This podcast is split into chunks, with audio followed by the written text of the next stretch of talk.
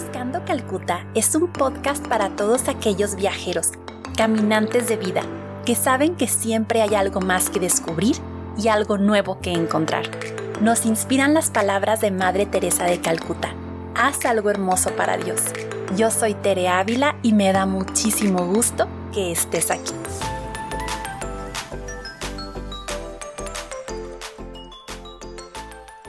Bienvenidos y bienvenidas a el octavo episodio de Buscando Calcuta. Hoy es un capítulo especial porque a falta de sacerdote me voy a confesar con ustedes. No se crean, no voy a hacer semejante blasfemia, pero, pero sí quiero confesarles una de las cosas con las que más lucho.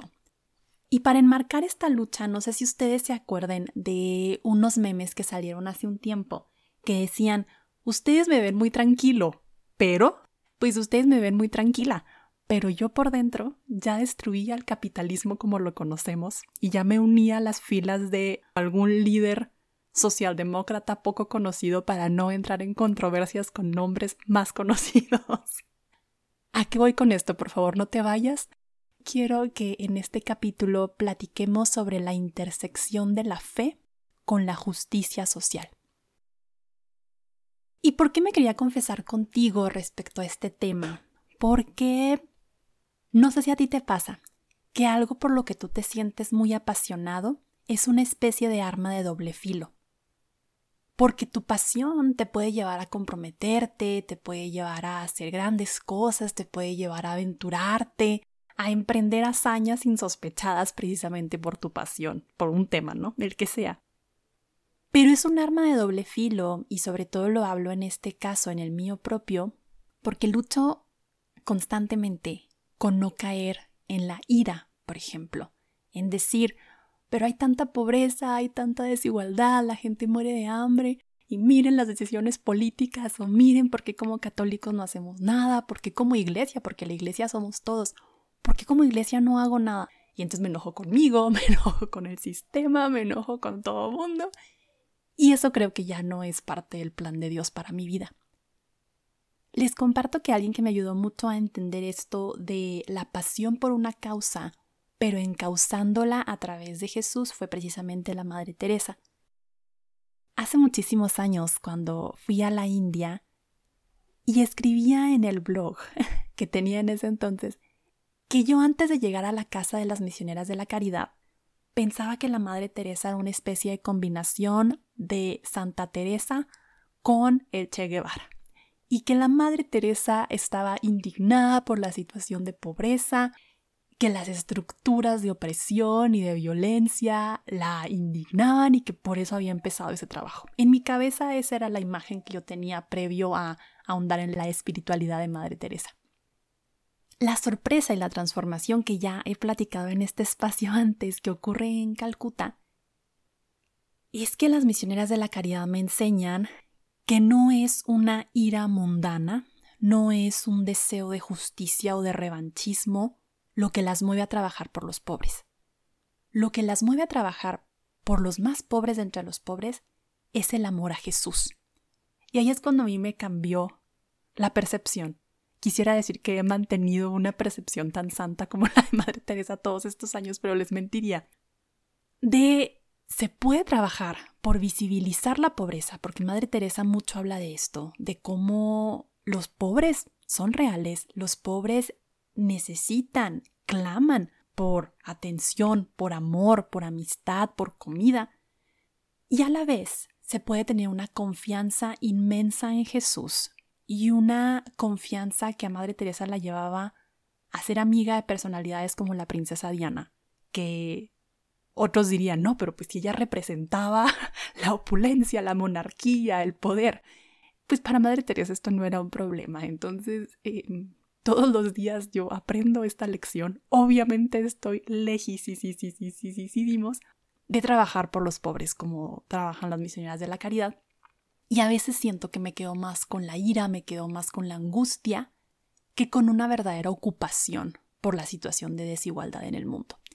Entonces, en este tenor que ya iba a enmarcar el capítulo de hoy, que es la justicia social, justo diciéndoles que, que es un tema que me apasiona, que por lo que estudié, que es relaciones internacionales, en donde se ve mucho de historia, de política, de sociología.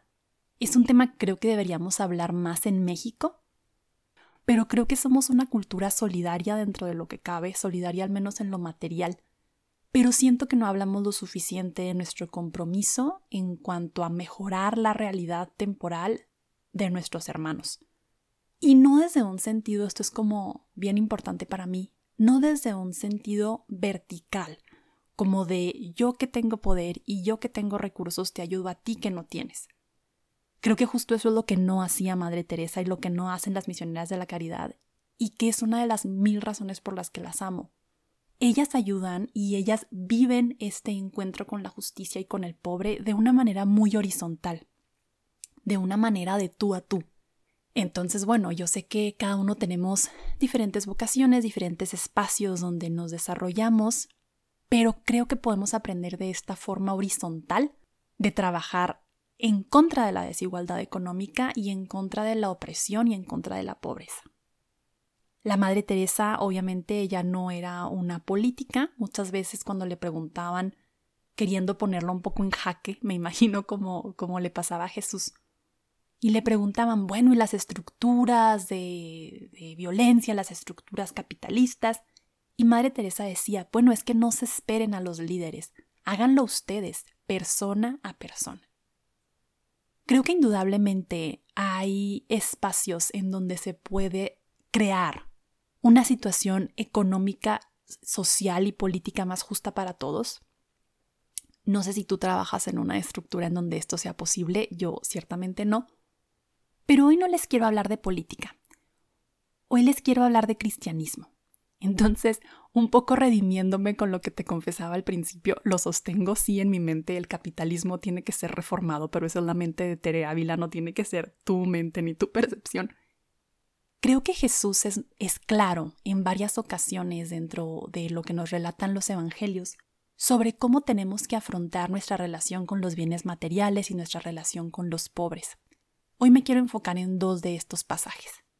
El primero es un pasaje que se usa mucho para la orientación vocacional, pero creo que también lo podemos usar para nuestro diario vivir, que es el pasaje que comúnmente se le conoce como el joven rico. Es un joven que llega con Jesús y le dice, Maestro, yo he cumplido todos los mandamientos desde muy joven, me encanta tu mensaje, quiero seguirte. Y Jesús, mirándolo con amor, que esto me encanta, le dice, Solo te hace falta una cosa. Ve y vende todo lo que tienes, dáselo a los pobres y luego ven y sígueme. Se usa mucho para la vida monástica, para el sacerdocio, pero creo que también para mí es una llamada urgente hoy. Tere, ve y vende lo que tienes, dáselo a los pobres y luego ven y sígueme. ¿Qué tan radical nos sentimos llamados a hacer vida estas palabras de Jesús, ya dependerá de cada uno. No, para nada estoy diciendo y que, y sobre todo en medio de la pandemia, que salgas a la calle a vender tus cosas porque aparte va a ser muy poco sanitario y muy poco prudente en este momento andar por las calles vendiendo tus cosas. Tal vez se ocasione más daño del bienestar que podríamos causar.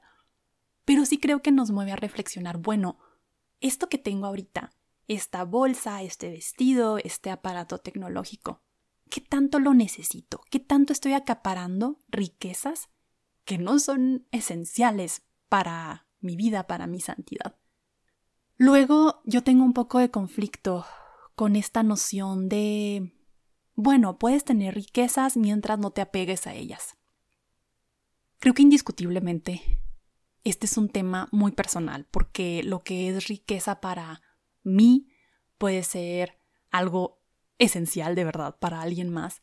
Y lo que tengo yo que para mí es yo no puedo vivir sin esto, para alguien más puede ser como que, Tere, qué onda, o sea, eres acá toda ricachona. Pero sí creo que nos debe mover a la conciencia. Y al final de este capítulo les quiero compartir algunos tips que, que me ayudan para vivir esto de vende lo que tienes, dáselo a los pobres y luego ven y sígueme, que no te aten las riquezas, que no te ate este acaparamiento. Y sí para ser más libre de seguir a Jesús, pero también por solidaridad con nuestros hermanos y hermanas. también por un sentido de que la casa común es de todos y que hay suficiente para todos. Yo siempre me indigno con todos estos números de cómo hay suficiente comida para alimentar a todas las personas del mundo y que se alimenten bien, tres comidas al día suficientes. Pero que la comida está acaparada por unos cuantos, me incluyo, porque como tres veces al día no representa eso un problema para mí. Y digo, ¿qué podemos hacer para que algo tan básico como la alimentación pueda ser para todas las personas. Segundo pasaje bíblico que creo nos habla mucho de la responsabilidad que tenemos para con nuestra comunidad. Está Jesús predicando, los discípulos quieren que la gente vaya a comprar comida a los pueblos cercanos, como que les quieren echar la barrita a las personas que están siguiendo a Jesús, que no son el círculo cercanísimo de, Jesús de Nazaret. Y Jesús les dice, nada de que van a mandar a la gente a comprar comida a otro lado. Denles ustedes de comer. Es una frase que, ¡pum!, me mata. Denles ustedes de comer. Y es esto ya muy famoso de, bueno, pues quién tiene qué cosa, yo tengo aquí estos cinco panes y dos pescados, y que Jesús hace el milagro de la multiplicación de los panes. Pero a mí lo que se me hace fascinante de este pasaje es que Jesús sobre el milagro cuando los discípulos se dan cuenta de que es su responsabilidad, es su obligación darles de comer a los hermanos y hermanas que están a su alrededor. Y sí, Jesús nos va a ayudar, por supuesto que va a obrar el milagro, como lo obra muchísimo con las misioneras de la caridad, cuando parece que ya no hay que comer al día siguiente y de repente llega una donación justo con lo que ellas necesitan. Pero tenemos que reconocer la responsabilidad de denles ustedes de comer. Hay que darle nosotros de comer a nuestros hermanos.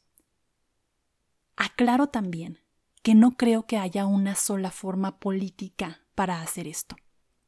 Hace unos días platicaba con una amiga súper sabia que espero em, tener para la segunda temporada aquí de invitada y me decía que como católicos nos falta también entender que la diversidad de opiniones está no solo permitida, sino que debería de ser aplaudida.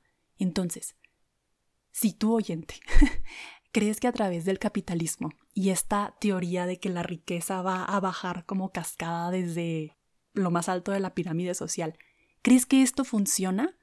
Adelante, o sea, trabaja porque esa teoría realmente nos haga estar en un mundo más justo. Yo, personalmente, les digo, no lo creo tan así, pero no creo que la socialdemocracia o el estado de bienestar, esta tercera vía de los países nórdicos, no creo que haya una sola respuesta para solucionar la desigualdad en la que vivimos. Pero sí creo que tenemos que reconocer que somos comunidades. O sea, lo que no se me hace compatible con el cristianismo es la noción de que cada quien se rasque con sus propias uñas si ayudo a los demás es por caridad, no es por justicia, no es por compromiso, esa no se me hace una visión acorde al cristianismo de Jesús y acorde a la doctrina social cristiana, a lo que nos pide la Iglesia en cuanto a la responsabilidad que tenemos en nuestros ambientes. Tampoco quiero hacer de esto una cosa muy histórica, pero tal vez algunos saben de este documento social medio adelantado al tiempo católico, atrasado al tiempo social, ahorita platico por qué, pero adelantado al tiempo católico, que es la Rerum Novarum.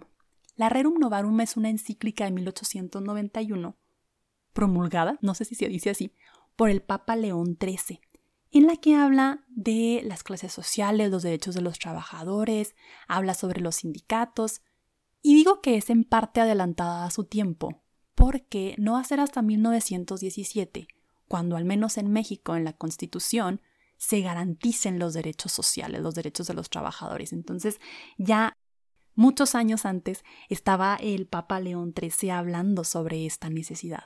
Pero a la vez, pues no quiero decir el nombre que ustedes están pensando, pero a la vez ya desde 1848 Karl Marx ya había hablado en el Manifiesto Comunista de que la revolución industrial nos estaba llevando al traste como humanidad. Y creo que tenía un punto. No se puede tener a la producción y al materialismo y al acumular como el pináculo de nuestra existencia, como nuestro objetivo más grande. Creo que la Iglesia es clara en esta encíclica y en el compendio de doctrina social, que la solidaridad, el bien común, tienen que ir más allá de un deseo de bienestar económico que tristemente creo hay veces que lo vinculamos con la espiritualidad o con la religión, como estas ideas de sí, la ley de la atracción o estas cuestiones más de evangelios de la prosperidad. Creo que ahí habría que afinar algunas cosas, porque el cristianismo es ante todo comunidad y es ante todo solidaridad. Y si uno de nuestros hermanos sufre, dicen mucho en, en Seprome, todos sufrimos con él. Entonces, si uno de mis hermanos tiene hambre, si uno de mis hermanos vive una situación de violencia, si una de mis hermanas no tiene que cenar esta noche, pues yo sufro con ella porque somos una comunidad.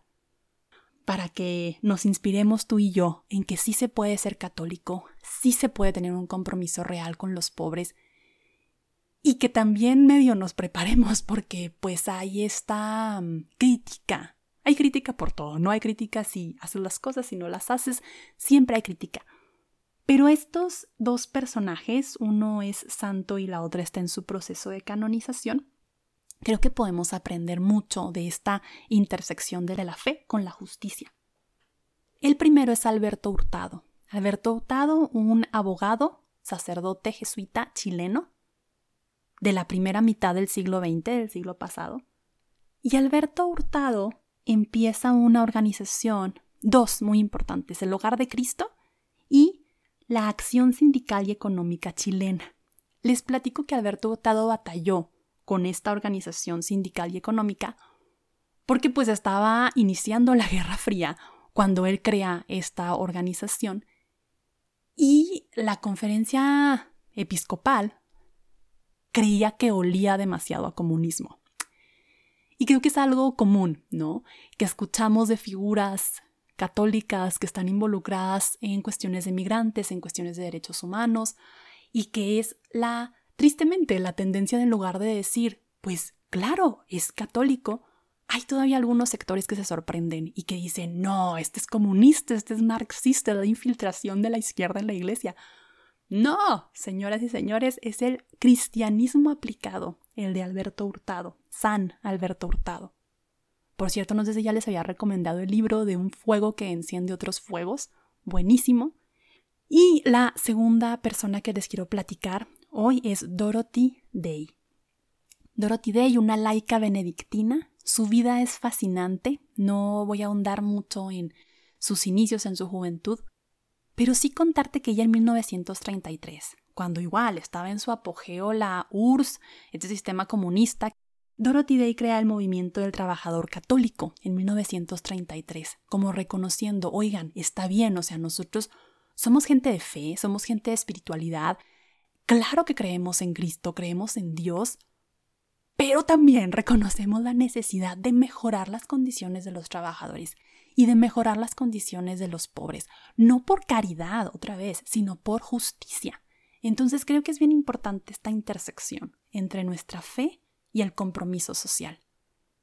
Yo grabo esto y así como lo digo ante este micrófono, me lo digo a mí misma, porque yo reconozco que tengo muchas cosas que no necesito, que podría vivir con muchísima mayor simplicidad, mucha mayor austeridad y que podría tener un compromiso más fuerte con estas causas. Entonces, pues espero que, esto nos sirva de reflexión a ti y a mí y que estos últimos tips que te comparto, que son cosas concretas como para no salir del podcast diciendo todo está mal, somos una sociedad súper desigual y aparte cuando queramos hacer algo nos van a decir comunistas.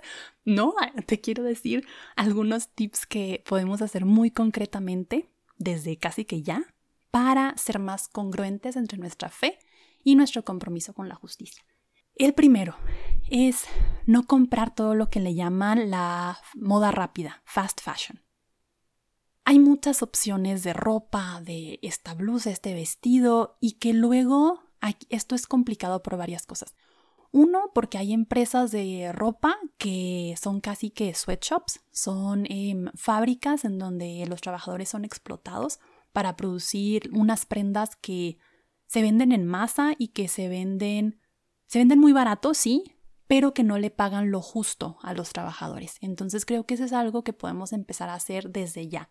Fijarnos qué consumimos, qué compañías apoyamos, porque luego tampoco quiero que nos traumemos, pero grandes compañías de champú, de cosméticos, emplean personas en el sudeste asiático, les pagan casi que nada, son trabajos forzados, una especie de esclavitud moderna, y no podemos estar financiando esta clase de corporativos, esta clase de empresas que lucran con la esclavitud. Entonces, primero, no comprar fast fashion, no comprar de estas empresas que sabemos que han sido señaladas por eh, contratar niños o por no pagar los salarios competitivos, salarios decentes. Y pues investigar, ¿no? Investigar a dónde se está yendo nuestro dinero. Eso como primer punto. Segundo punto, no sé si tú tengas un negocio. Si lo tienes, te super ultra felicito. Creo que ahí pues está claro la opción de revisar qué tanto le pago a mis empleados, es un salario justo, no es, etc. Si no tenemos un negocio, pero tal vez sí tenemos a alguien que nos ayuda en nuestra casa a limpiarla. Tenemos a una persona que viene a nuestro hogar y que nos ayuda con las tareas domésticas creo que es importantísimo pagar un sueldo no solo decente y no solo dentro de como lo normal de ese mercado, sino un sueldo digno e incluso ir más allá y ver, bueno, qué prestaciones sociales le están faltando a esta persona que colabora conmigo. Y tres, todo lo que sea en cuestión de propinas, todo lo que sea en cuestión de un pago justo por el servicio que alguien nos provee, creo que con eso también podemos ir, ir poco a poco siendo más comprometidos en lo social, más congruentes. Y pues conocer proyectos de economía solidaria, conocer proyectos en donde se busca emplear a personas en situación de vulnerabilidad, comprarles, ahorita se me vienen a la mente muchas empresas, pero quiero mejor en la segunda temporada traer de invitados a los dueños de, de, estas empresas, de estos negocios, en donde se busca un comercio justo, en donde a lo mejor sí el precio va a ser más caro para el consumidor, pero porque se le está pagando un salario digno a la persona que elabora los productos. Entonces, pues ojalá que esta pandemia no nos deje igual, ojalá que nos motive a la reflexión y que nos lleve a cuestionarnos cómo vivimos nuestras relaciones económicas, cómo nos desenvolvemos como católicos en sistemas que urge que sean reformados, para un lado o para el otro, en sistemas que claman por justicia, porque sabemos pues que a fin de cuentas para Dios todos somos sus hijos y que pues ojalá que cuando lleguemos a, ver el rostro del Maestro al término de nuestra vida, que no nos llegue este reclamo, así como a Caín, de la sangre de tu hermano clama, la sangre de tu hermano grita, porque es una injusticia la que cometiste con él. Entonces, gracias por llegar hasta este punto, espero no haberte asustado, pero sí creo en una intersección entre la fe y la justicia. Nos vemos el siguiente miércoles.